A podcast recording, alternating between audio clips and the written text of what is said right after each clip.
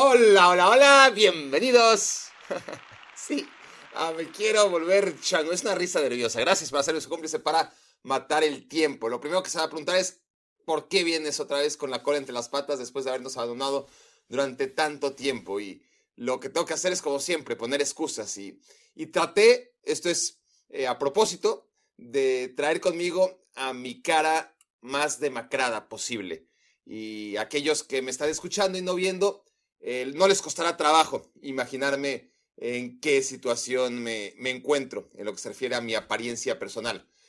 Ocurre que si tengo cara de que me acabo de levantar una siesta es porque literalmente me acabo de levantar de una siesta, así que si estoy todavía menos lúcido de lo que suelo estar, eh, echemos la culpa a que me acabo de despertar. ¿Por qué hiciste eso, Barack?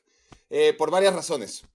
Empezando porque no puedo hacer en otro momento el podcast. Estoy muy ocupado. Honestamente, lo estoy. Lo he hablado aquí muchas veces. El tema de hacer un podcast em, es una responsabilidad y yo no la he sabido asumir del todo y, siempre hay que encontrar tiempo. Y, sigo en esta lucha para encontrar el tiempo adecuado para estar aquí con ustedes. Déjenme revisar aquí el micrófono. Sí, sí está funcionando porque faltaba más, ¿no? No soy ni la primera vez ni va a ser la última en que empiezo a, grabar y que no se escucha lo que estoy diciendo. Y entonces, claro, si, si tarda una hora en este episodio, esperemos que no tanto, y me doy cuenta que, no grabé nada, pues toda esta estrategia de, aparecer medio dormido, este, para romper hielo, entonces ya no me va a servir.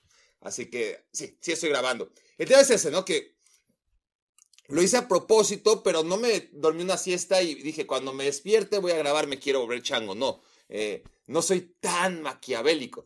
Simplemente em, hoy es domingo. Eh, he tenido, la verdad, semanas pesadas. he dormido poco. Soy un tipo que duerme poco.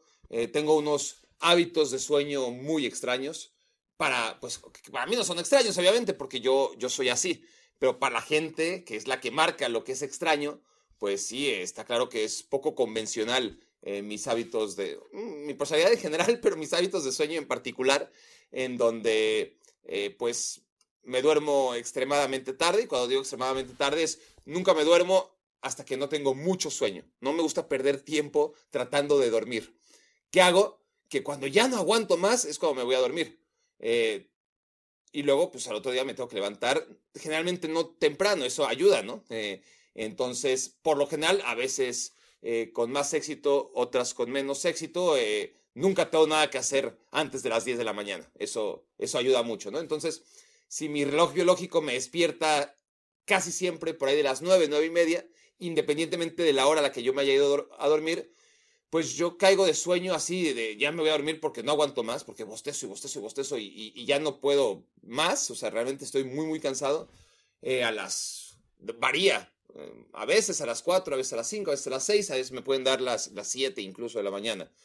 Eh, no son tantas las veces que me dan las 7 de la mañana, pero sí yo creo que un promedio debe estar alrededor de las 5, eh, así de extraño, ¿no? No se alejen de mí, por favor. no, no, no quiero que se asusten. Pero, por ejemplo, he leído que, que Leonardo da Vinci era así, ¿no? a, mi favor. cuando lo argumenté con algún amigo me dijo, sí, y, sabes más rasgos de la personalidad de Leonardo da Vinci y me habló de, de lo que se decía que hacía con, con los niños y no sé, no sé, este, un, genio, Leonardo da Vinci, pero supongo que habrá tenido también una personalidad siniestra, hiciera o no hiciera cosas con, con niños, este, ojalá no, este, porque se nos caería uno de los hombres más útiles que, ha tenido la humanidad.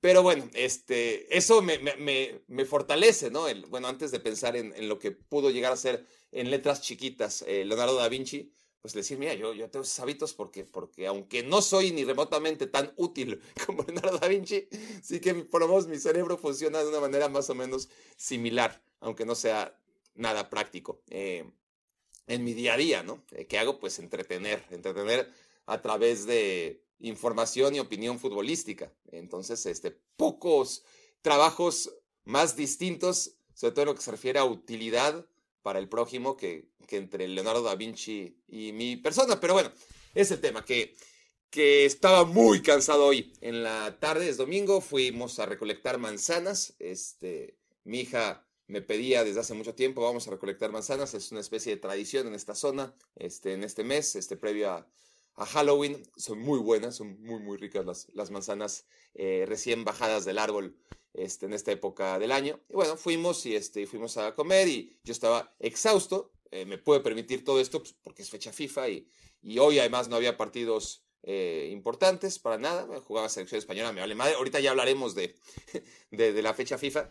Pero llegué a casa tratando de, claro, porque además tengo lo, de YouTube, ¿no? Entonces tengo que adelantar algo de YouTube. Empecé y me sentí como me siento a las 5 de la mañana, ¿no? Cuando, cuando, es que aquí está, cuando, cuando hablamos de mis hábitos de sueño de Leonardo da Vinci, eh, no es que yo esté inspirado en Leonardo da Vinci, eh, ojo, no se vayan a confundir. Después de, de, de esto he leído eh, y, he visto que, que, Leonardo da Vinci al parecer tenía esos mismos hábitos.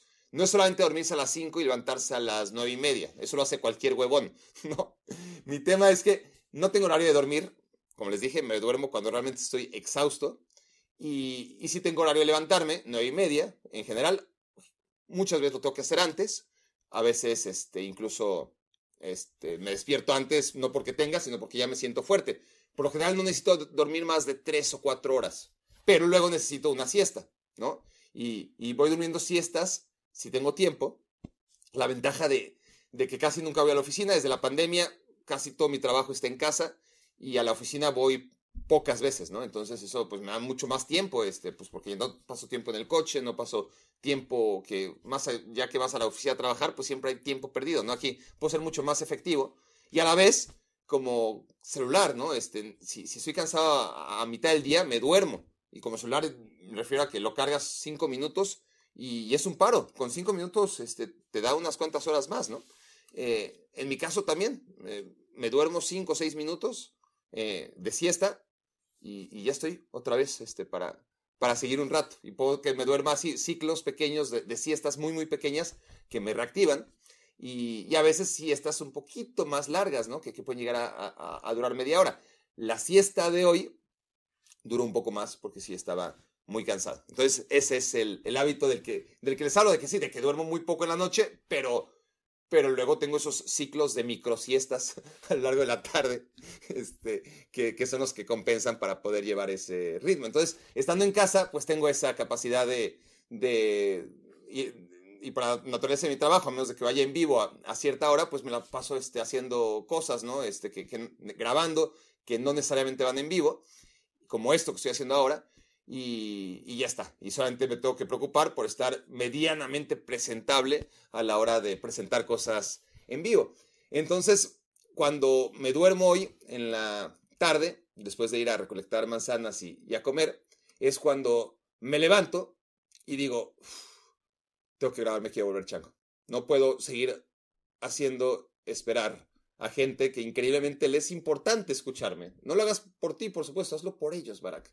Y, y, además, pues es una comunidad que, que, no quiero abandonar, aunque parezca lo contrario. Este, estoy muy agradecido con ustedes por escucharme en este monólogo terrible que a quién le puede interesar. La verdad es que estoy a punto de, de ponerle stop a esto y volver a empezar porque he, perdido el les he hecho perder el tiempo, al menos así siento, pero a vez luego los leo y, parece que, que, les gusta, que, que, de hecho, pues sí, este, estamos matando el tiempo juntos y, y yo además sé que la gran mayoría de ustedes afortunadamente está haciendo otra cosa no solamente me está escuchando sin hacer nada, ¿no? Eso sería, bueno, a quien lo están haciendo, gracias también. Estaba, estoy a punto de insultarlos, pero, pero bueno, si, si, si lo único que están haciendo en este momento es escucharme y lo disfrutan y no están o conduciendo o corriendo o haciendo quehaceres o haciendo otra cosa, pues bueno, este, gracias también. Eh, me, cuesta trabajo pensar que, que haya ese tipo también de, de, gente que, que, está viendo o escuchando únicamente lo que estoy diciendo. Pero bueno, eh, ya está. Eh, me levanté y dije, ese es el momento, Barack. Estás demacrado, estás con cara de cansancio.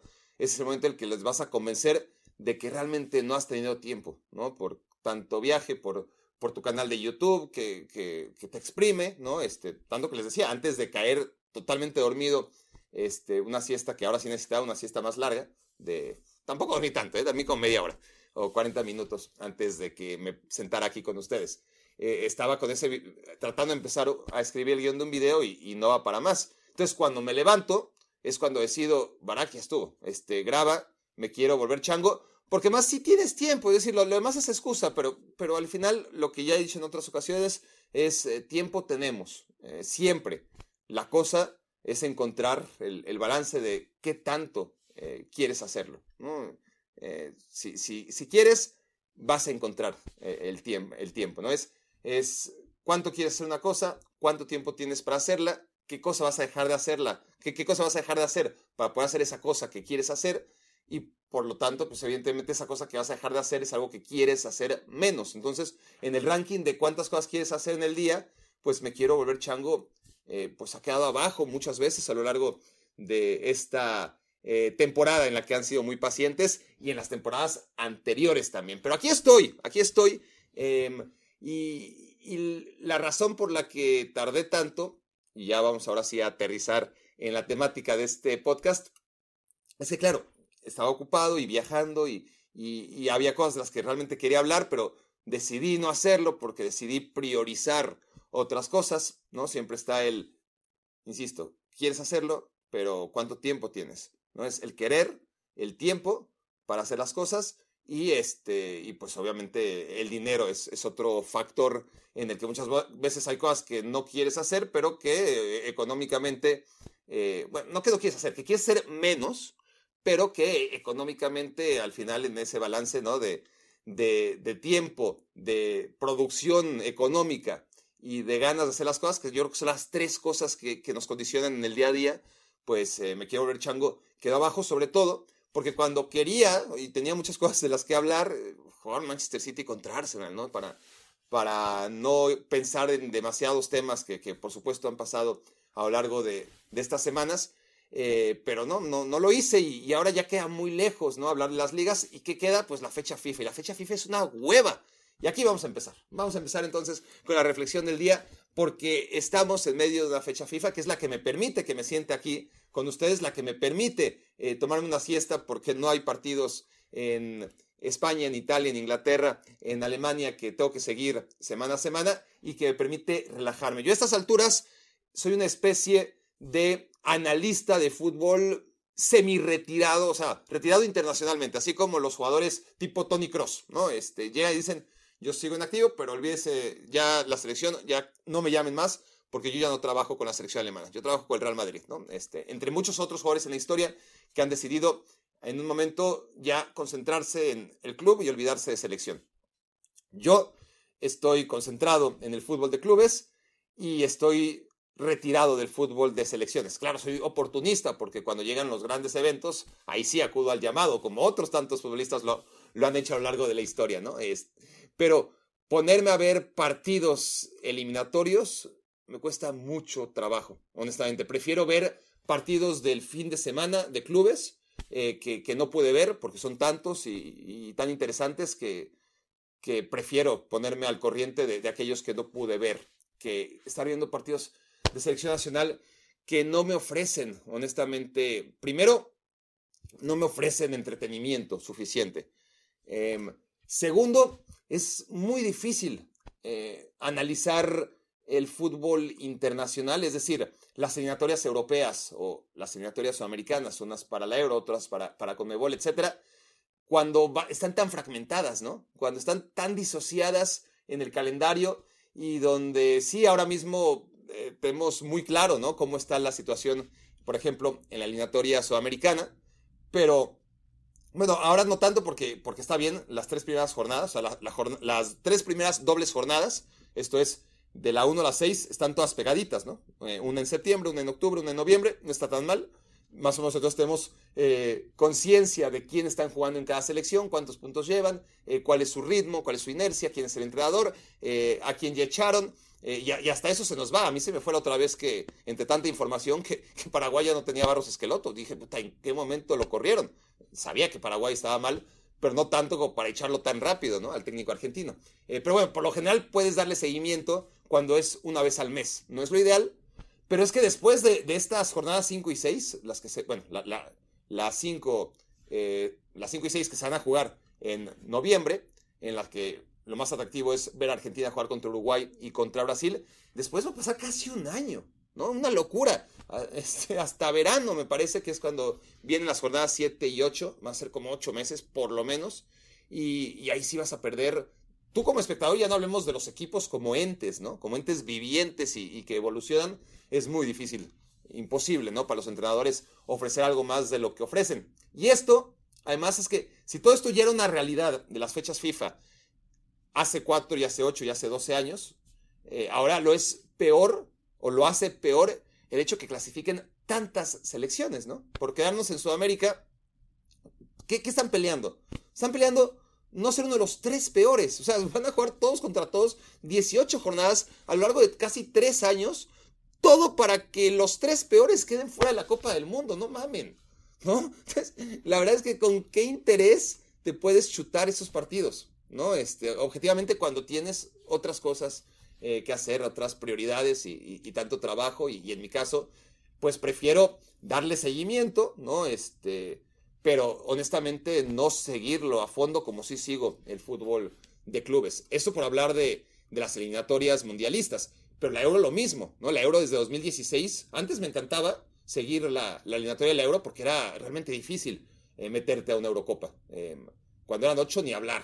Pues después eran 16 que, ya no me gustó. Normalmente los cambios no nos gustan, ¿no? Eh, a nosotros, los románticos y, viejos. Cuando eres viejo y romántico, olvídate. No, no te gusta nada. Pero pero con 16 ya me parecía un exceso. 8 era un filtro muy bueno porque era muy difícil calificarte a la euro, ¿no? 16 eh, ya había selecciones que decías, no merece, esto ya no es super élite.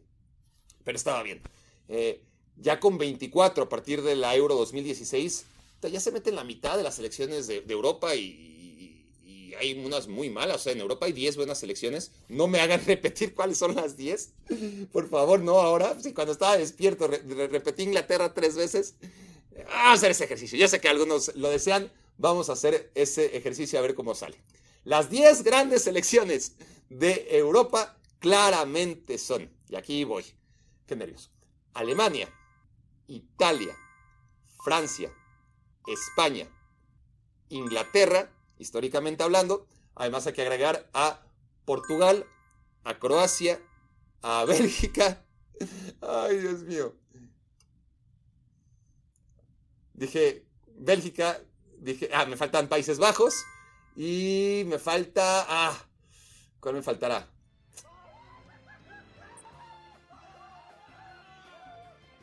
Ya dije España, ya dije Francia, ya dije Inglaterra, ya dije Alemania, ya dije Italia, ahí están los cinco campeones del mundo. Y de los que no han sido campeones del mundo, entonces me, falta. Ya, ya está diciendo, nos falta como puta, eh, eh, como si no estuviera yo solo en esta lucha contra mí mismo. Me faltan los cinco no campeones del mundo, que serían Países Bajos, Croacia, que han estado cerca los dos, eh, la selección de Bélgica, que nunca ha estado cerca de eso, Portugal, que nunca ha estado cerca de eso. ¿Y cuál es la décima? Cuando digo 10 potencias europeas, me cago. Dios mío. ¿O qué no era nueve? En fin, no voy a extenderme más en este tema, ya eh, me acordaré, no seguramente no en este podcast, pero sí en el que viene, cuál es la décima selección. El, tema es que no quiero repetir, porque la otra vez, para quienes no sepan qué estoy haciendo, la otra vez hablé de, es que es claro, ¿no? Hay 10 grandes selecciones en, Europa, empecé a enlistarlas y, y, me pasó lo que ahorita, ¿no? Este, me, me faltaron dos en aquel momento y para no repetir dije, a ver, voy de nuevo. Y cuando fui de nuevo, y creí que eh, lo había hecho exitosamente diciendo las 10, repetí Inglaterra tres veces. O sea, no es que dije 10 y repetí Inglaterra dos veces, que ya es este, pues, vergonzoso, ¿no?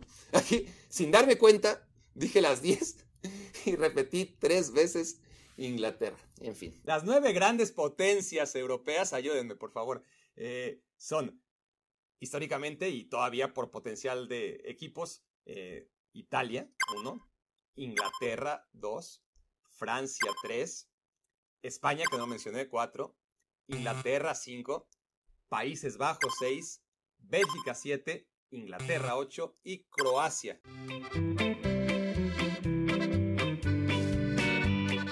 Este, pero bueno, en, Europa eh, hay 10 selecciones potentes, que podríamos llamar incluso poderosas, y, luego están las selecciones que, que no, que, que están muy, muy lejos. Pero vamos otra vez. Este, ya, estoy enganchado conmigo mismo. Lo tengo que hacer.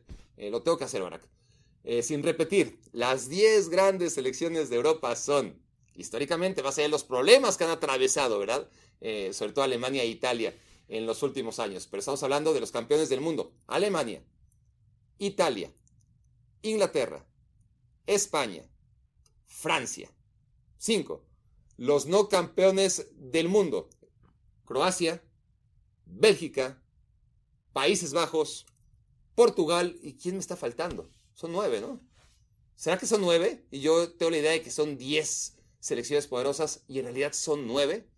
Probablemente, ¿no? Sean nueve.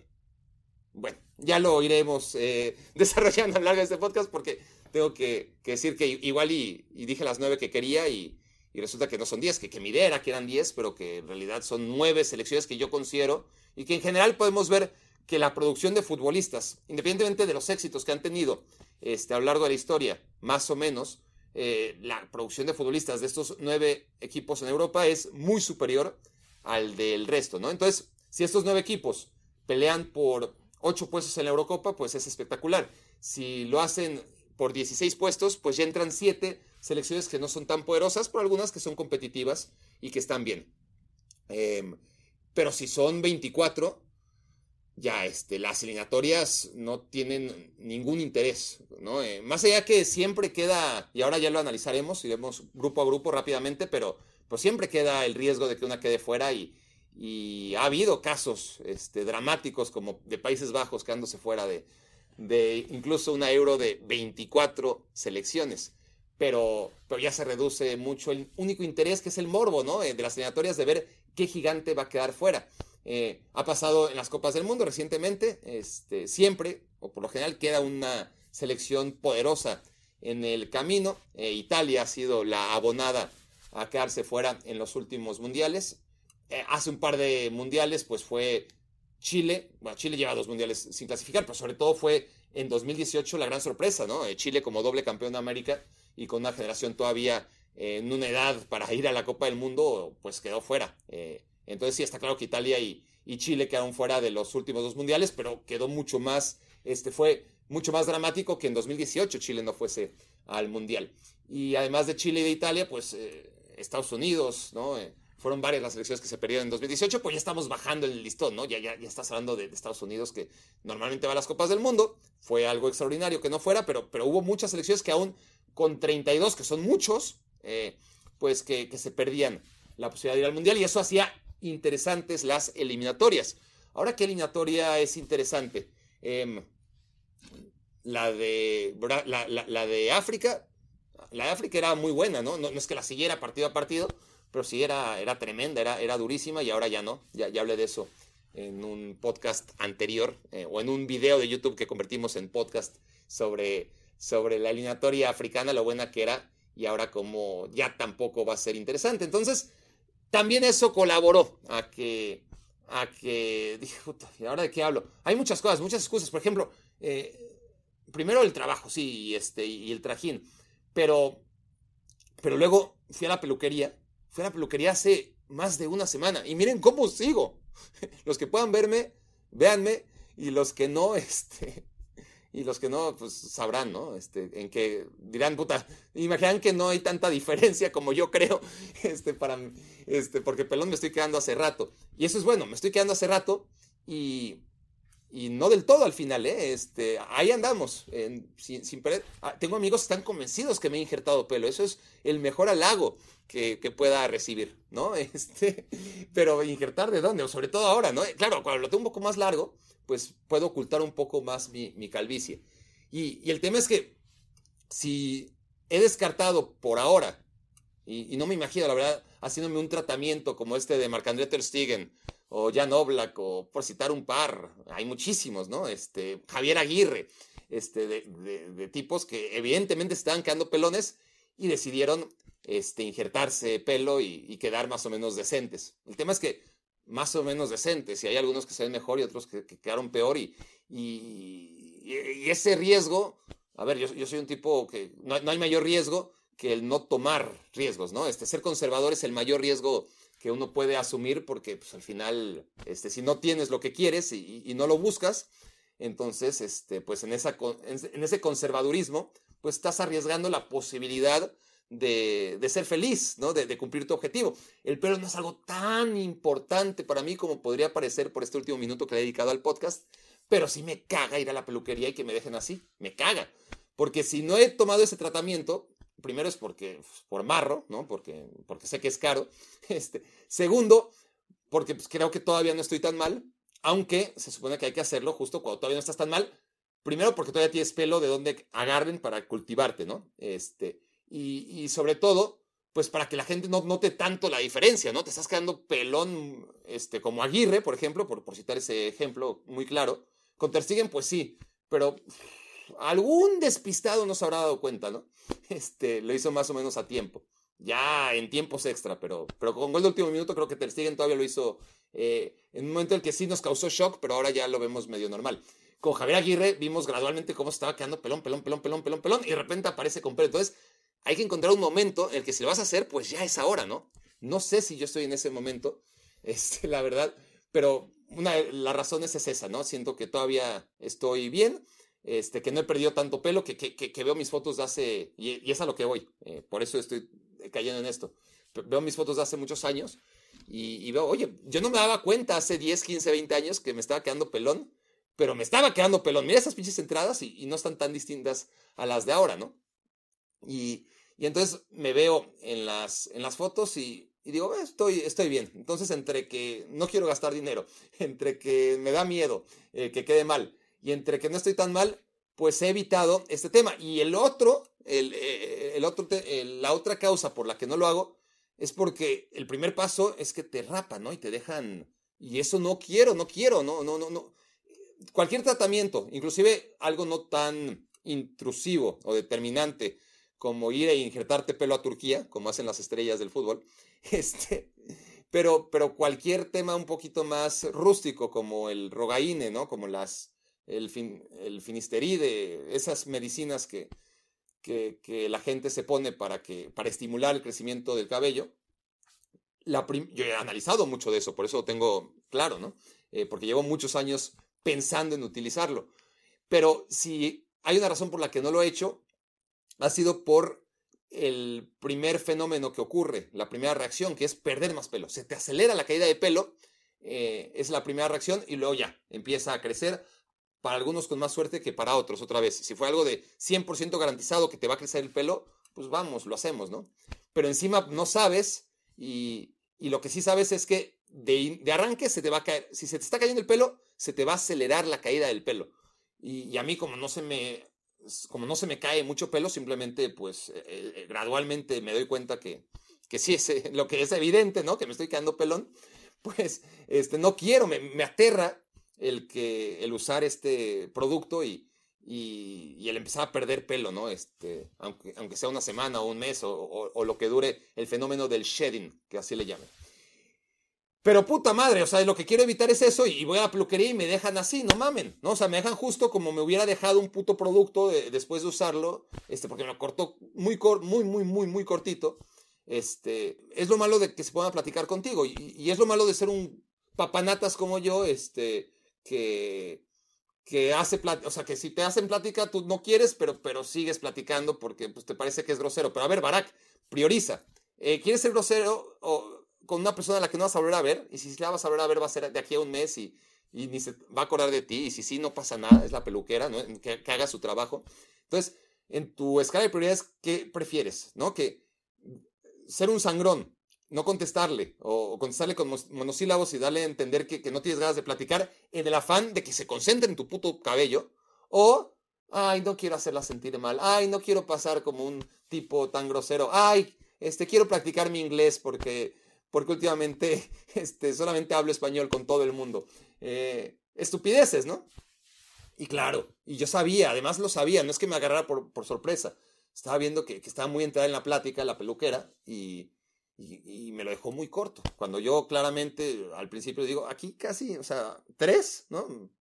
Tres, es número tres este, en los costados, y, y arriba prácticamente nada, un poquitito, lo, porque lo tenía ya, este, lo, tenía ya demasiado largo también este, aquí arriba. Entonces, entonces dije, aquí un poquitito, este, pero, pero no mucho, un poquito de tijeras. Y me cortó un chingo y tanto que, que me ha crecido en los últimos casi 10 días y sigo como estoy ahora.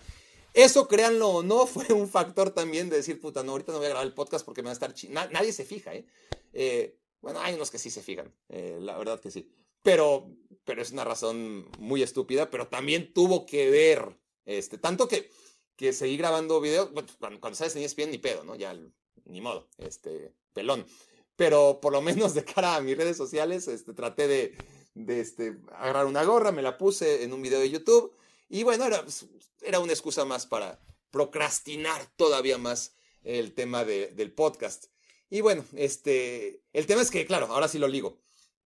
Cuando, se me estaba olvidando, cuando estoy, les he dicho muchas veces que yo honestamente veo pocos comentarios, este, por eso muchos me escriben al principio, porque yo he dicho que, esos son los que suelo leer, sobre todo para ver si dije una estupidez, ¿no? Este, para darme cuenta de, por ejemplo, nunca me hubiera enterado, este, que al decir mi según yo, todavía 10 eh, equipos poderosos de Europa, que resulta que son 9 ahora, este, eh, que en, esa lista, ¿no? Lo, que les acabo de decir, que, que repetí Inglaterra tres veces, nunca lo hubiera sabido si no me pongo a leer los comentarios. Entonces, me pongo a leer los comentarios al principio, la verdad, no es que ya después me olvide de ustedes, este, no quiero decirles, no con, si, si no hacer en la primera hora, ya no dejen mensajes, no quiero que este sea la, este, con lo que se queden, porque además tengo gente, honestamente, ¿no? y lo saben, lo he dicho, leyendo los mensajes, todos los mensajes son leídos, y aquellos que, que la gente que me hace el favor de leerlos considera importantes, o con una pregunta en específico, pues ya me la pregunta a mí,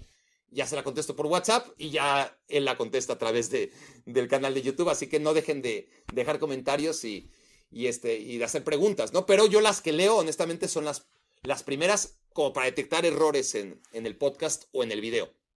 Entonces, estuve, este, me invitaron, estuvimos haciendo un crossover, una, una colaboración mutua con los chicos de la media inglesa, que, que son unos españoles que tienen un canal de YouTube especializado en, fútbol inglés. Seguramente varios de ustedes los ubican.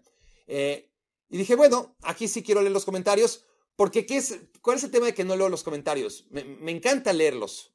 Eh, el tema no solamente es el tiempo, de que ya hablé, de bla, bla, bla, priorizar, tiempo, cuánto quieres, cuánto te deja, etcétera, ¿no? Eh, tiempo no me sobra de leerlos, eso es una realidad, pero sobre todo es el que, por la naturaleza del ser humano, o la naturaleza de Barack Feber, y esto ya lo he dicho en alguna ocasión, no lo voy a repetir, eh, o por lo menos no voy a interiorizar tanto en esta reflexión, pero el tema de no leer los comentarios es que puedo leer 50 o 70 muy positivos y me encanta, pero uno en el que me cuestione algo, ya no es que me critique, que me cuestione algo que yo considero que es injusto, ese ya es con el que me quedo, ¿no? Y, y se me olvidaron esos otros 70 y ese cuestionamiento que considero que es injusto es el que, el que cala. Entonces, ¿qué prefiero hacer? No leerlos, ¿no? Este, no leerlos y, y agradecer de antemano este, pues esta comunidad que, que, por lo menos aquí me siento en casa, ¿no? Eh, y cuando digo aquí me refiero aquí a, al canal de YouTube. ¿Qué pasa? Que cuando voy a la media inglesa, pues ya estoy en otro canal y tengo la duda, ¿seré aceptado? Ahí no estoy en casa, ahí estoy jugando de visitante. ¿Qué, qué, dirán ¿no? este, de mi presencia? Si, si, les gustó o no les gustó. Con miedo, honestamente, eh, con fragilidad, eh, me metí a ver los comentarios. Para mi sorpresa, todos, hasta donde llegué, todos positivos. Todos, todos, todos positivos. Y yo, wow, me, como pavo real, ¿no? Pero tampoco soy un tipo que, que se enganche demasiado así así como no me parece lo contrario, pero así como no cambia mi día un buen comentario o 50 buenos comentarios, simplemente los agradezco y, y confirman que, que, hay una razón por la que esté haciendo esto, por la que estoy sentado aquí con ustedes, por ejemplo. Em, además de eso, pues, este, pues, me, permite el, estar, no sé, ver alguna sugerencia, ¿no? Es, también, este, a, través de sus comentarios muchas veces puedo sacar ideas de, de videos.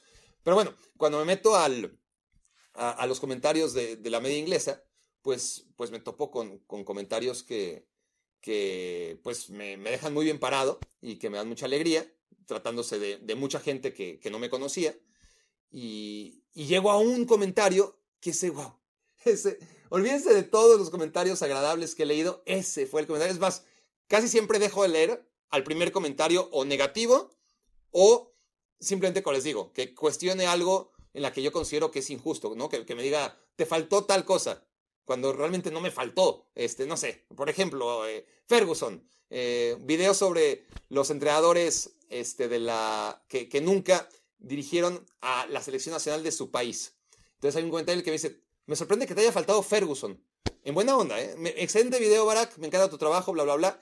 Eh, me sorprende que no hayas incluido a Ferguson, que, que nunca dirigió a su selección. Y yo, a ver, güey, este, está bien que hayas nacido ayer, pero Ferguson dirigió a la selección de Escocia. A mí no me tocó, eh, pero fue al Mundial del 86 eh, con la selección de Escocia. Eh, ese, tipo de comentarios es como, ay, ya, este paso.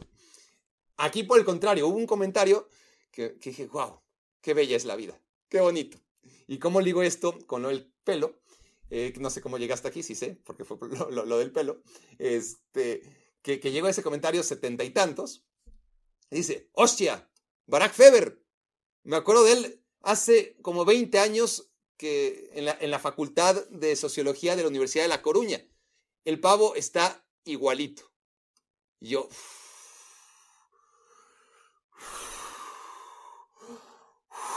¿no? Saqué mis alas de pavo real y, claro, me, me, dio gusto, ¿no? Este, yo me fui de intercambio al, durante seis meses, o fue un año. Fue un año entero, ¿no? Sí, fue un año. Fue un año. Pero lo que pasa es que pasaba de noche por la universidad. Neta, o sea, si en México me hice güey, eh, en La Coruña, no mames, no, no, no. Fui muy poco a clases. Muy, muy poco, porque además en México sí que te tomaban asistencia. En España no. Entonces, eh, al principio típico, ¿no? Llegas y estás convencido y, y, luego te das cuenta que, da igual si vas o no vas. No da igual porque, claro, vas y se ya eres universitario, ¿no? Este, no tienen, ya no estás en el kinder para que te estén tomando asistencia. Entiendo el concepto. Eh, al final probarás en los exámenes o en tus trabajos. Este, tu calidad dependerá de cuántas veces hayas asistido a clases. Pero yo, puta, que estaba ahí solamente para pasar el tiempo. Eh, de esto ya he hablado en algún momento. Yo ya trabajaba este, no fui al mundial, no fui a, no me consideraron para ir a los Juegos Olímpicos de Atenas, consideraron algunas personas que yo decía, puta, ¿cómo es posible? Este, encontré nepotismo en la selección de, gente, le dije a José Ramón, José Ramón, yo no puedo así, la verdad estoy muy triste, necesito algo, un cambio, este, y, fue cuando le dije, le avisé, me voy a ir a España porque ya estaba decidido, eh, pero pero estaría bien si siguieras pagándome, eh, porque yo voy a estar, este, yo te ofrezco mis servicios como corresponsal. Y bueno, ese fue el acuerdo al que llegamos. Estuve un año de intercambio estudiando en La Coruña, pero yendo poco a clases, ¿no? Este, y, y el hecho de que me recordaran, pero eso pues da igual, o sea, está, es bonito, ¿no? Que, que alguien diga, hostia, Barack Feber, me acuerdo de él en la, pues, Universidad de La Coruña, es pequeñita, ¿no? Es decir, no, no fui a la Complutense de Madrid o a una universidad, no, una universidad pequeñita, la Universidad de, de La Coruña, la, la Facultad de Sociología, pero no, no pensaba yo que, que gallegos que, que fueron al, a la universidad conmigo hace este, 20 años, es lo increíble, ¿no? Para mí fue hace 3, este, pasa tan rápido, sí, 20 años, increíble. 18 para ser eh, más exactos, fue 2004-2005, ¿no? Se van a cumplir pues ya 20. ¿Qué estoy diciendo? En, son 19 años ya, increíble. Eh, total que, que lo que me dejó sobre todo como pavo real fue el, está igualito el pavo, no, no está igualito que hace 20 años y yo, lo, lo, lo que siento yo cuando veo las fotos de hace 20 años, pues lo vi en los ojos de otra persona que, que no me había visto para nada, que seguramente ni sabía que me dedicaba a esto y que de repente me vio en un canal de YouTube que sigue, ¿no? De, de la media inglesa, que no tiene nada que ver conmigo. Y, este, y le sorprendió no solamente el verme después de 20 años en un canal de YouTube, sino que, que según él, pues estoy igualito. Qué, qué viejo me veía, según seguramente algunos concluirán, ya cuando iba a la universidad a los 22, 23 años, ¿no? Pero bueno, este, ese es el tema. Vamos ya, ¿les parece? O ya nos despedimos. Ya cumplí, ya aparecí, ya les dije que me vale madres la fecha FIFA. Lo que pueda analizar a partir de ahora, pues está condicionado porque ya les dije que, partidos no es seguidos, sí dinámicas. Eh, así que bueno, eh, vamos a hablar, vamos a hablar de eso para que no se queden con la sensación de Barack, no mames, o sea, para introducción estuvo bien, pero, pero no te puedes ir así. Este, háblanos de, de algo de fútbol que para eso te pagamos, no me pagan ni madres. Por eso, ¿saben qué? Aprovecho, ya que no me pagan ni madres, y, estamos hablando de, de, esto, de este balance, ¿no? De, de querer hacer algo y del tiempo que tienes para hacerlo y de lo que te retribuye también en lo que se refiere a producción económica eh, para el retiro, porque ahora mismo no me quejo, eh, honestamente estoy bien, pero, pero ahorrar para el retiro eh, no, está, no es mala idea. Entonces, eh, el tema es que yo siempre he tratado de evitar el, pedir, ¿no? como, he visto que, hace mucha gente, ¿no? Este, páguenme, casi, casi, ¿no? Este, hay tanta, tanta necesidad en el mundo, ¿no? Que usen su dinero para, para pagar otras cosas, ¿no? Para, para donar, para... Hay tantas causas que, que realmente merecen una donación como para andar donando a un youtuber, ¿no? Que, que le va bastante bien. Entonces eso yo nunca lo entendí. Me han dicho muchas veces, güey, abre, este, abre un Patreon o un Patreon, como se pronuncia. Yo lo leo, pero no sé si la gente en México le dice Patreon o Patreon, pero ya saben a lo que me refiero. O, o en YouTube hay un sistema en el que la gente, por su voluntad, te deposita un dólar. O, o hay gente que en Twitch anda pidiendo dinero y la gente se los da. Yo evito eso, yo evito eso y, en estos momentos más aún, en cualquier momento, siempre hay tragedias, ¿no? otra condicionante, y es vergonzoso que lo utilice como excusa, pero ahora me, acuerdo, ¿no? Eh, cuando estaba listo para, ahora sí decir, puta, ya el, fin de semana pasado, voy a grabar la invasión, este, la, la, masacre, ¿cuál invasión? La, masacre que, ocurrió en Israel y las consecuencias que yo ya sabía que, iba a arrastrar eso, ¿no? Eh, yo tengo familia en Israel. Eh, yo no voy a entrar en política, es un tema, si, de por sí la política divide, el tema de Israel es, ustedes ya imaginarán que, que yo como, como tipo nacido en Israel y siendo siempre crítico, este, como soy crítico con, con cosas mucho más importantes, ¿no? Puedo ser del Barça, pero soy el máximo crítico del Barcelona. Eh, en fin, este, en política no me quiero meter demasiado, pero tengo familia en Israel, este, vivo eh, el día a día el terrorismo, ¿no? Este, siempre he estado, ¿no? Eh, con, con, el entendimiento, creo que mucho mayor que, que, el, promedio de la población, del muy difícil conflicto árabe-israelí, y, y, fueron noticias devastadoras también, ¿no? Este, por lo que pasó y por lo que sabía que iba a pasar, porque no iba a ser, este, esto se quedó así, ¿no? Eh, son son la, última vez que vi la, cifra 1200 este, masacrados en, en, Israel por parte de, del gobierno de, la parte de Palestina en la franja de Gaza, ¿no? Eh, un, gobierno terrorista, pero pues no deja de ser gobierno. Y, eso es lo único que hay que entender y cada quien tendrá su, su opinión. Y, aquí no voy a ahondar más en el tema, pero evidentemente la reacción de Israel iba a generar eh, pues, pues ese anti-israelismo eh, diagonal antisemitismo, porque creo que van de la mano, en que fue muy desalentador. Más allá de que, obviamente, mi familia está bien, que fue lo primero que me preocupó, y, este, y, lo horrible que es vivir en un estado de guerra, aun cuando has crecido y vivido en ese país y esa es tu realidad, vivir con miedo eh, en el día a día, eso es algo que nunca había pasado, ¿no? Eh, por lo menos no en 50 años. Y, y pues sí, más allá de eso, yo ya sabía las consecuencias, porque Israel iba a reaccionar y esa reacción iba a repercutir en todo lo que está pasando en el mundo y, y bueno, eso también me dije, puta, ¿cómo chingados voy a pararme a, grabar en un, podcast después de esto, no? Este, no puedo, lo he hablado en otras ocasiones, soy un tipo demasiado transparente como para ponerme la careta y hacer como que, que, no estoy hecho trizas por dentro, este, y a la vez no estoy, si, si, si tuviera un podcast sobre política, pues perfecto, ¿no? Vas, desahógate, quien esté de acuerdo contigo, pues que esté de acuerdo contigo, y quien no, pues no, ¿no? Pero por eso te dedicas. Yo no me dedico a eso, simplemente tengo obviamente eh, mis raíces ahí y, tengo intereses, evidentemente, en la región. Ahí vive mi, eh, toda la familia de mi papá. Eh, entonces, por, citar de manera, insisto, grotesca, una excusa más a, mi ausencia, este, ahora que salió el tema, no lo iba a decir, pero ahora que salió el tema, este, pues también es eso, ¿no? Pero bueno, eh, pasó una semana, obviamente este, las cosas cada vez están peor, pero ni modo de, no grabar podcast de aquí a que acabe el conflicto árabe-israelí, porque no vuelvo a grabar un podcast en mi vida, y si se lo heredo a mis hijos y a, mis nietos, seguramente que ellos tampoco este, lo tendrían que grabar nunca porque, porque eso no va a acabar.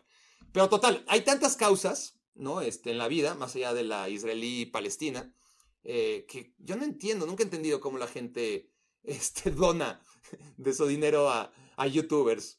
Eh, pero bueno, este, el tema es este, que, que a través de Instagram lo que estoy haciendo ahora es, quiero conocerlos, quiero estar con ustedes, pero bueno, son muchos, afortunadamente son muchos. ¿Qué podemos hacer? Este, y, evidentemente quiero que, que, esta comunidad, pues más allá de lo que paga YouTube, por ejemplo, este, por vista, que, que es a lo que yo aspiro. Yo, yo, quiero que YouTube me pague, no quiero que ustedes. Por eso eh, no he activado y, por más que me han insistido, por ahora he sido renuente a la hora de, activar este, ese dispositivo en el que la gente libremente te puede depositar algo. Me, parece gandalla, ya no con la gente, sino con, pues, ¿no? Este, pues, con la gente que realmente lo necesita, ¿no? Este, pero de todas formas ese dinero no va a ir a esa gente que, que, lo necesita, Barack. Entonces, pues mejor que vaya a tu bolsillo, algunos me dicen, ¿no? Es que no, no, es que van a decidir entre depositarte a ti o depositarle a, las víctimas de no sé dónde. Es que no le van a depositar a nadie o le van a depositar a otro youtuber. Este, entonces, este, no, son, son dos eh, dinámicas distintas, ¿no? De, donación.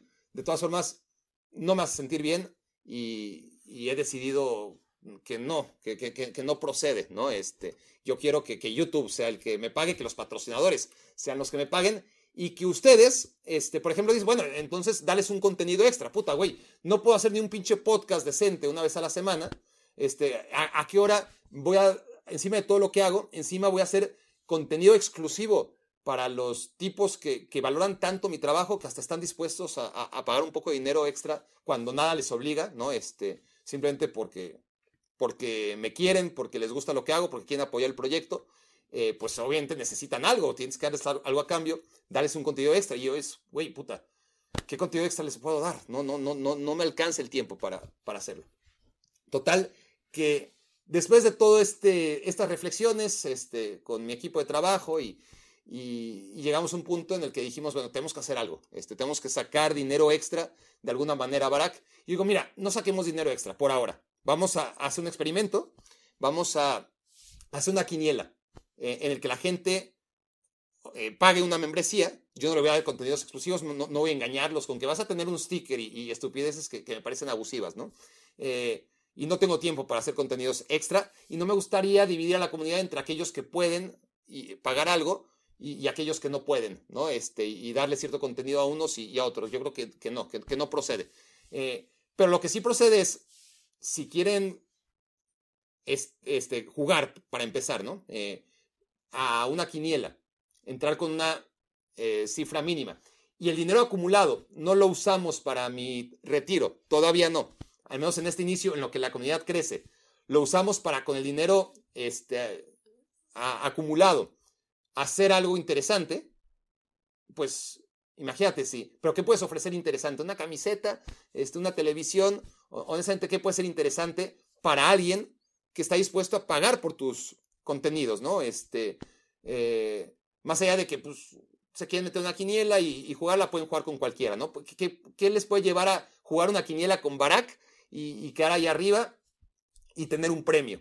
Eh, bueno, ese premio, me, da hasta pena decirlo, pero es que nos conozcamos. Es un premio para mí también, ¿no? Que, pueda conocer a, alguien de, la comunidad. Por cierto, eh, les dije que estuve viajando, o bueno, que durante todo este tiempo tuve un viaje y, en Florencia, en Florencia fui y me, encontré con un Me Quiero Volver Changuista, que este, estaba yo haciendo una cola, pasé, este, me, formé y de repente veo a un, a un chavo con la camiseta del Brujas. Ojalá me estés escuchando. Desgraciadamente soy muy malo para acordarme de los nombres, pero esas cosas te dan la vida, ¿no? Este, eh, el estar en Florencia y que alguien, encontrarte con un me quiero volver changuista, este, que venía de Brujas, este, y estaba ahora en Florencia y traía todavía la, camiseta del, del, club Bruje. Este, entonces, bueno, saludos al aficionado de, Brujas que me encontré en, y que me vino a saludar en Florencia. Entonces, bueno, eh, de repente tengo ese placer de conocerme, quiero volver changuistas, pero sí me gustaría llevarlo más allá, ¿no? Y, y hacer un viaje este, con... Eso se lo aprendí había un, hace mucho tiempo y les fue mal, así que no es el mejor ejemplo. Este, pero Axel Torres, algunos lo ubicarán, este, un periodista español que tenía un muy buen este, podcast y, y un proyecto que se llamaba Marcador Int, y lo que hacía, era, él tenía una dinámica distinta, pero bueno, jugaba y al final premiaba al ganador con un viaje, ¿no? Este, en verano y, viajaban juntos. Entonces, ¿qué mejor que, que copiarle esta estrategia que el premio sea viajar, ya sea, pues, en el verano hay muchas opciones, puede ser la Copa América, aquí en Estados Unidos, pero un Barça Madrid sí que creo que tenemos patrocinios que, que, nos pueden ayudar a, a, conseguir el boleto para el Barça Madrid y solo habría que pagar entonces el hospedaje y, el boleto de avión. O la euro, ¿no? La euro en Alemania, espectacular. Podría ser también un destino que el ganador escoja, ¿no? Este, cuando, cuando llegue el momento y es el que más puntos sume. No es nada más, ok, güey, voy a premiar al, cabrón más hábil a la hora de, de hacer pronósticos. Eh, y, voy a desalentar a, aquellos que se vayan rezagando en el camino, ¿no? Además, este, cuando vean que ya no pueden ser campeones, pues, pues van a dejar de, de pagar por estar en la quiniela cada mes. Eh, y con eso, pues no vamos a tener el dinero necesario para, para aventarnos el viaje, ¿no? Entonces, ¿de qué manera lo podemos incentivar? Es, es fácil, ¿no? Que vengan dos, que venga el ganador y después hacemos un sorteo entre todos los que pagaron membresía en Instagram, que creo que esto todavía no lo he dicho, esto es muy importante, es a través de Instagram. Pues aquellos que pagan la membresía juegan en la quiniela, este, la, la membresía la fijamos en, creo que fueron dos dólares, dos dólares la membresía, espero no equivocarme. Entonces a partir de ahí, este, pues no solamente es pelear a través de la quiniela, ¿no? De, de sumar puntos y de atinar resultados y quedar primer lugar, sino que además entre todos los que no ganen, haremos un sorteo y entonces me acompañarán dos. Esa es la idea eh, que, tengo. Entonces, bueno, eh, los invito cordialmente. Este, igual y alguno dirá, bueno, yo quiero viajar, pero ¿por qué tengo que viajar contigo, güey? Mejor este, gástate en ese dinero.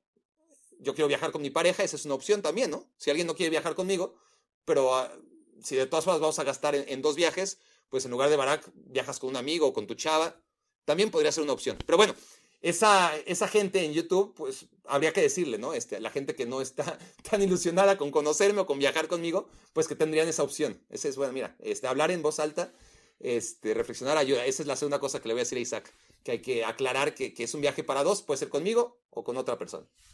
Pero entiendo que ustedes, que la gran mayoría de ustedes, ya para empezar, si me están escuchando hasta ahora hablar, cuando no he dicho nada, no he dicho absolutamente nada y no quiero ver ni cuánto tiempo llevo, pero calculo que debo llevar por lo menos media hora hablando y no he dicho nada. Pero si me están escuchando es porque de alguna manera les caigo bien, ¿no? Por lo menos.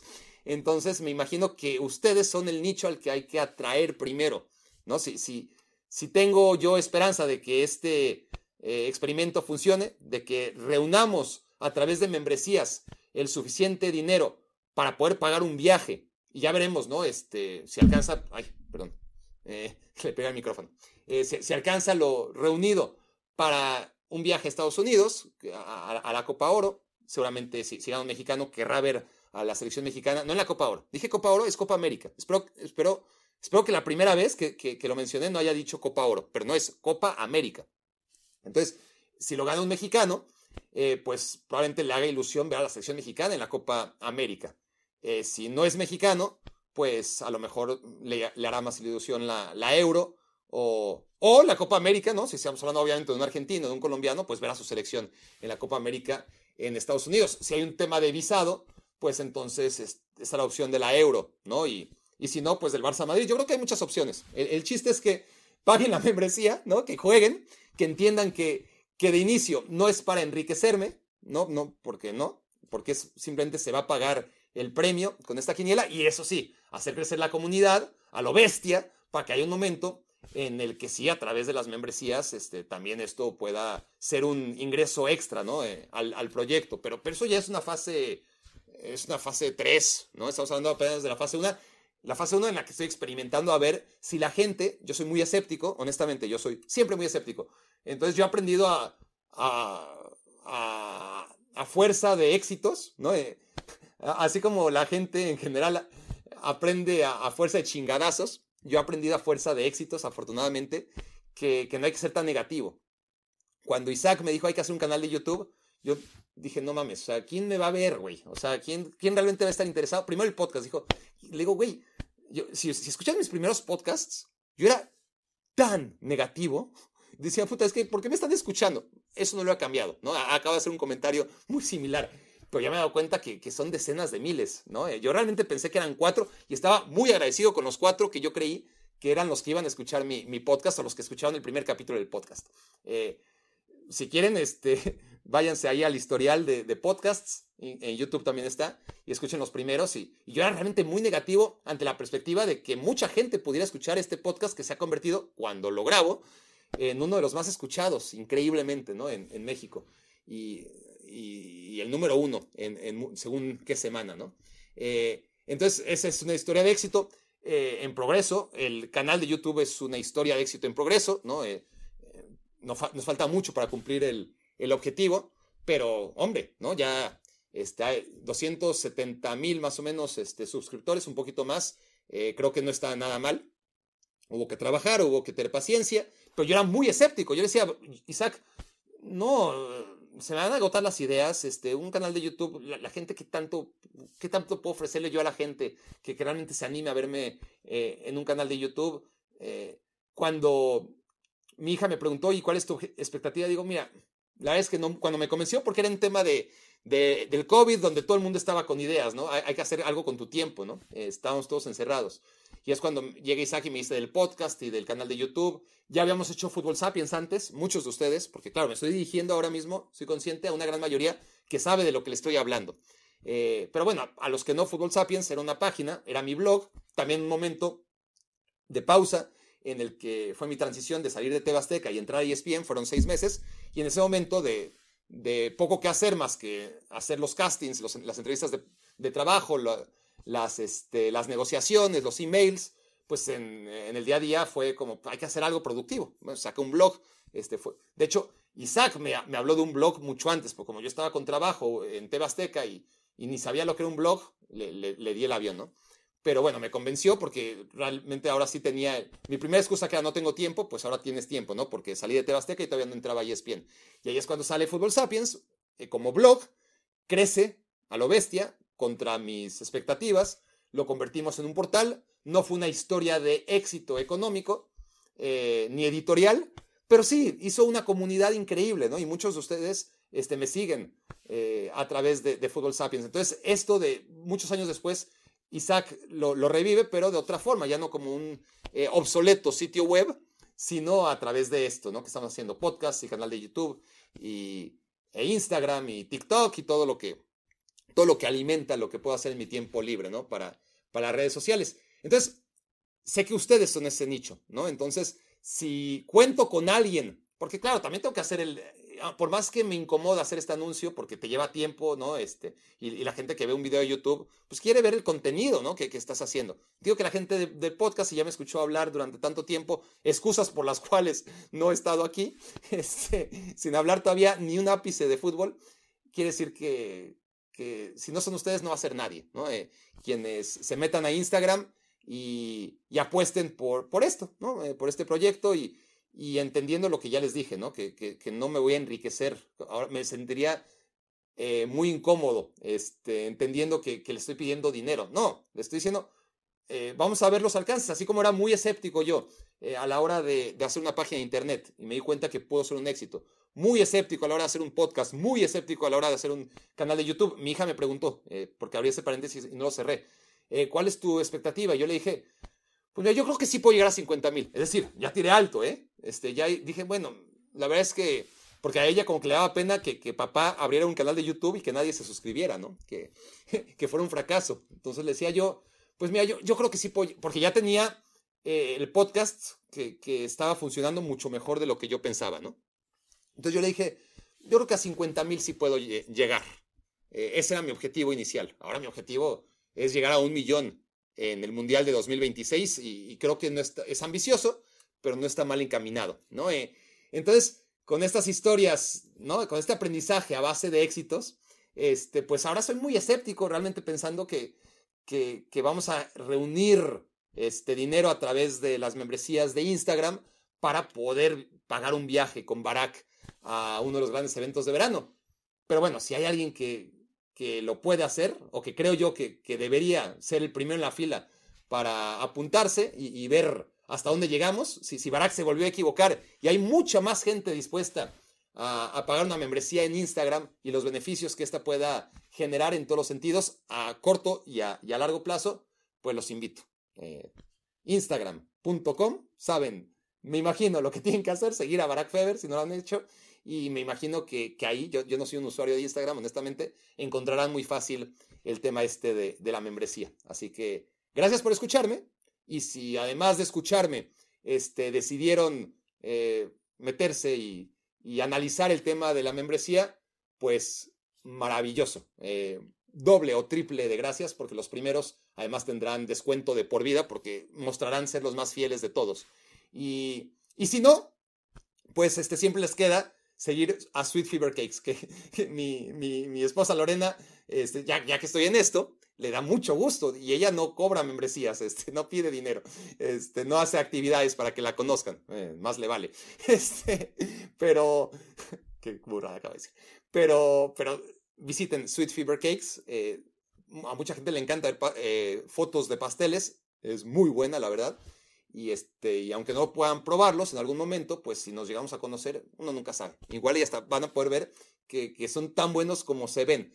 Pero por ahora, si, si se quieren, si, si, les gusta ver pasteles, o si quieren apoyar al proyecto personal de, de mi mujer con su pastelería, pues métanse a Instagram y solamente denle follow. Eh, que, que, que, le da mucho gusto cada vez que, que, y se da cuenta inmediatamente, ¿no? Este, cuando alguien de una, este, se da cuenta cuando vienen, una cosa son sus clientes aquí de Estados Unidos, el nombre y apellido y el perfil que tienen en Instagram y que la siguen, y otro muy distinto, el perfil de estos primates de tercera que son ustedes, ¿no?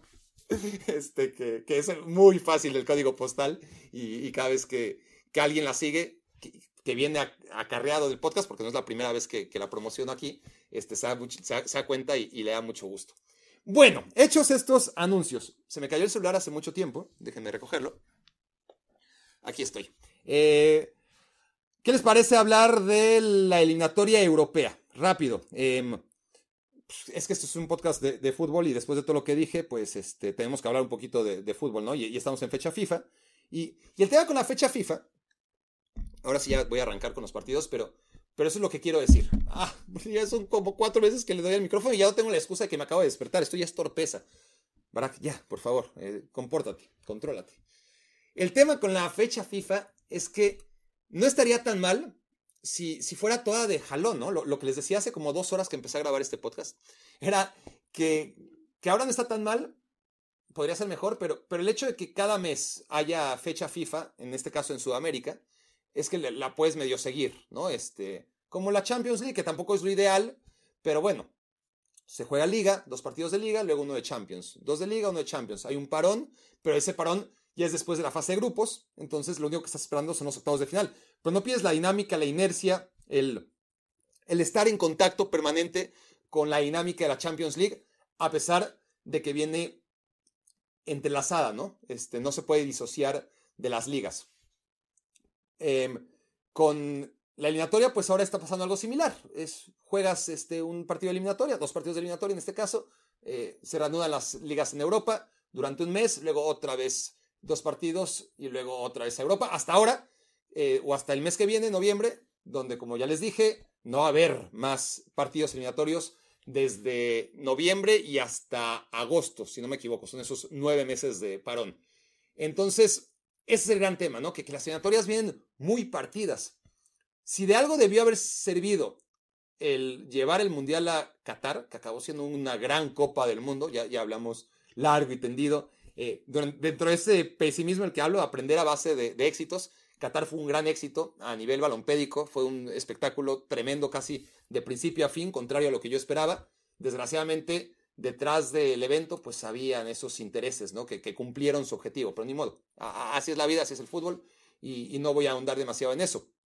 Pero, pero el tema es que en Qatar 2022, lo que, una de las más allá del tema de los derechos humanos y de llevar el, eh, a un país que nunca hubiera clasificado un mundial si no hubiera sido por, por ser el organizador y sin tradición y, todo lo que no vamos a re repetir ahora, de, porque se habló durante muchos años, durante 10 años, ¿no? Desde que le dieron la sede a Qatar de manera increíble, desde que Qatar compró el mundial hasta que finalmente lo organizó, se habló demasiado y ya dije todo lo que tenía que decir al respecto eh, y ya hablé mucho, este, así que no voy a repetirlo. Pero uno de los temas 100% futbolístico será, a ver, vas a parar el calendario durante un mes a mitad de los torneos y luego los vas a reanudar, eso va a ser un desmadre, va a ser horrible y bla, bla, bla, bla. Fue, boom, fue perfecto, perfecto no, pero dentro de que necesitas soluciones para compaginar los intereses de los clubes y de las selecciones, Qatar debió haber servido para eso. Mira, no pasó nada, contrario a lo que, a lo que la gente se temía, se jugó la primera, los primeros dos, tres meses de, de, los torneos, agosto, septiembre, octubre.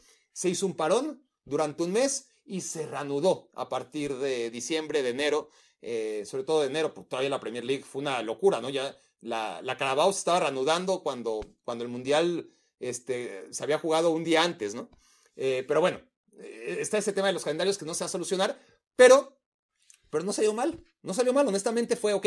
Tuvimos este, el inicio de las ligas, tuvimos ese mes que se tuvo que instalar y no solamente fue ese mes, sino fueron como seis semanas, ¿no? Cinco, cinco semanas, este, para meter el mundial a mitad del calendario y luego reanudaste. Es que eso es lo que tienen que hacer, eso es lo que tienen que hacer. Eh, eh, el calendario tiene 12 meses, eso no va a cambiar.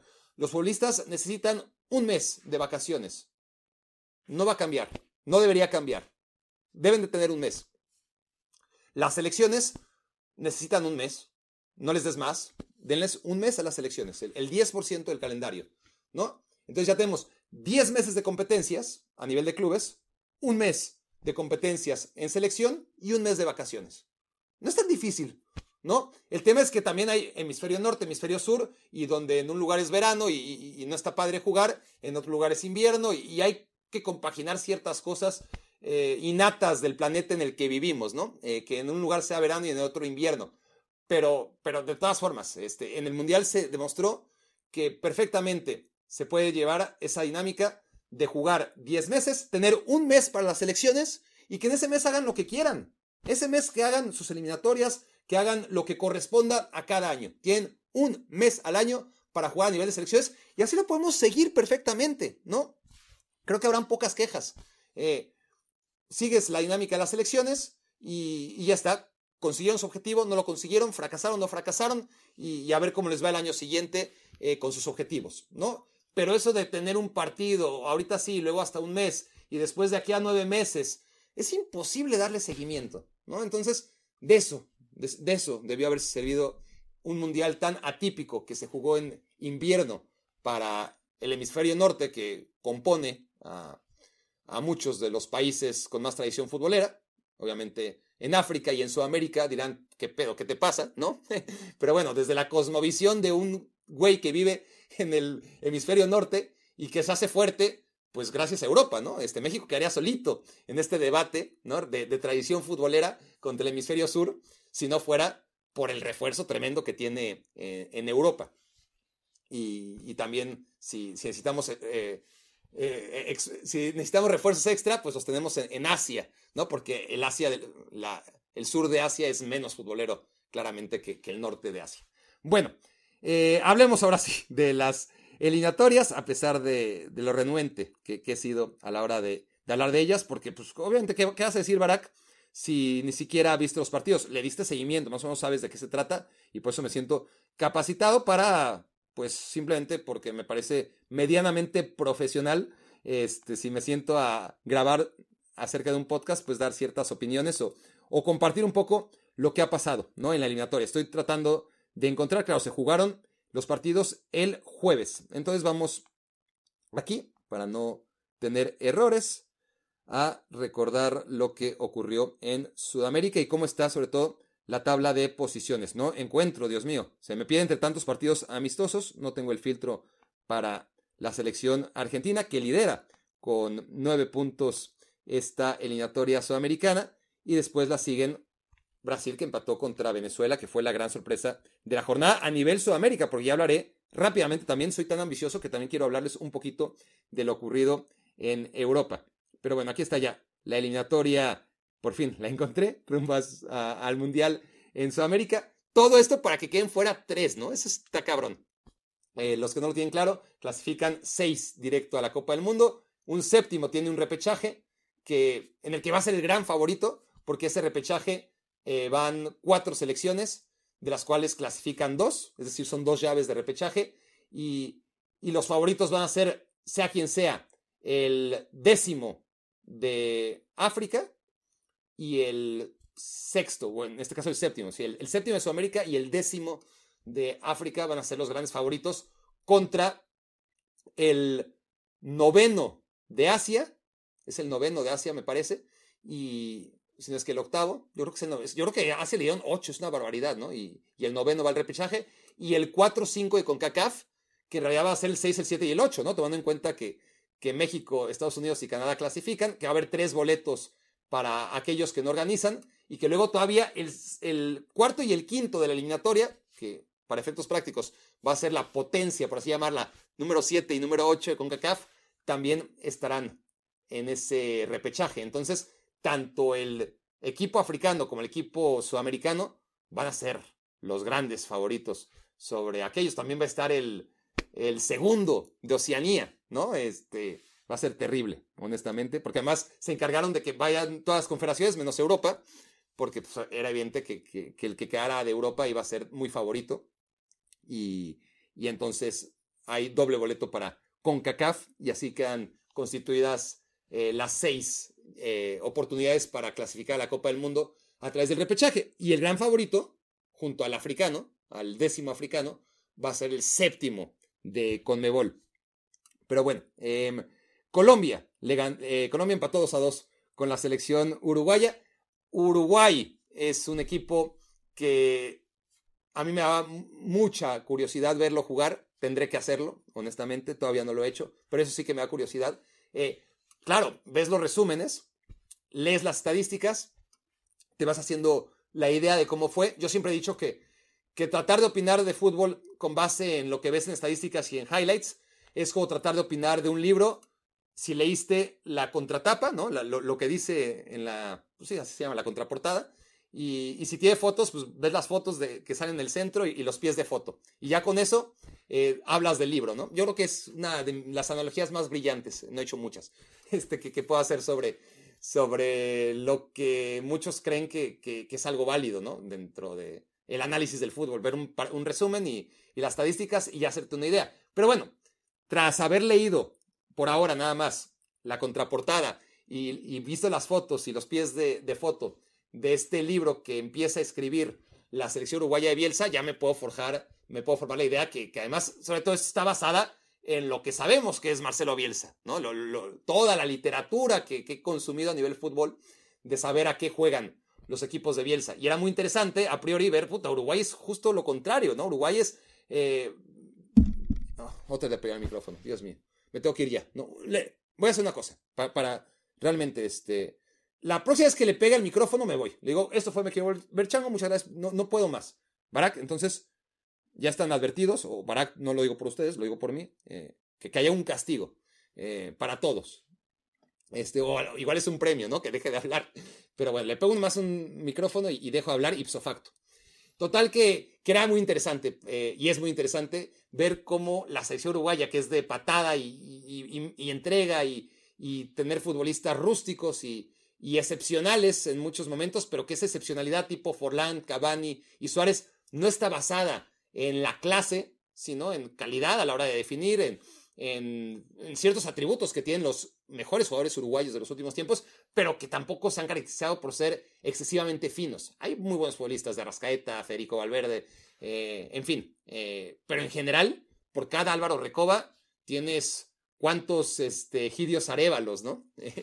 Eh, eso es Uruguay. Y que llegue Marcelo Bielsa a decirles, a ver, vamos a tener la pelota, sobre todo vamos a ser precisos con la pelota, vamos a ser ofensivos, vamos a ser líricos, vamos a olvidar todo lo que ha sido Uruguay durante más de 100 años y vamos a jugar así. Y, bueno, este, lo está intentando y no está por ahora saliéndole mal. Eh, a vista de los resultados a la selección uruguaya que empata con Colombia. El tema que Uruguay es la única selección con Bielsa que no se aferra eh, todavía a las leyendas del pasado, que, entiende que, las leyendas del pasado ya están. Eh, en Argentina sigue Messi. Y no voy a entrar aquí en el debate de, de, lo necesario que todavía es Messi, porque quizás concluyamos que sí, mientras no haya un futbolista en Argentina tan resolutivo como Messi, pues no importa la edad que tenga Messi, seguirá y está bien que siga, ¿no?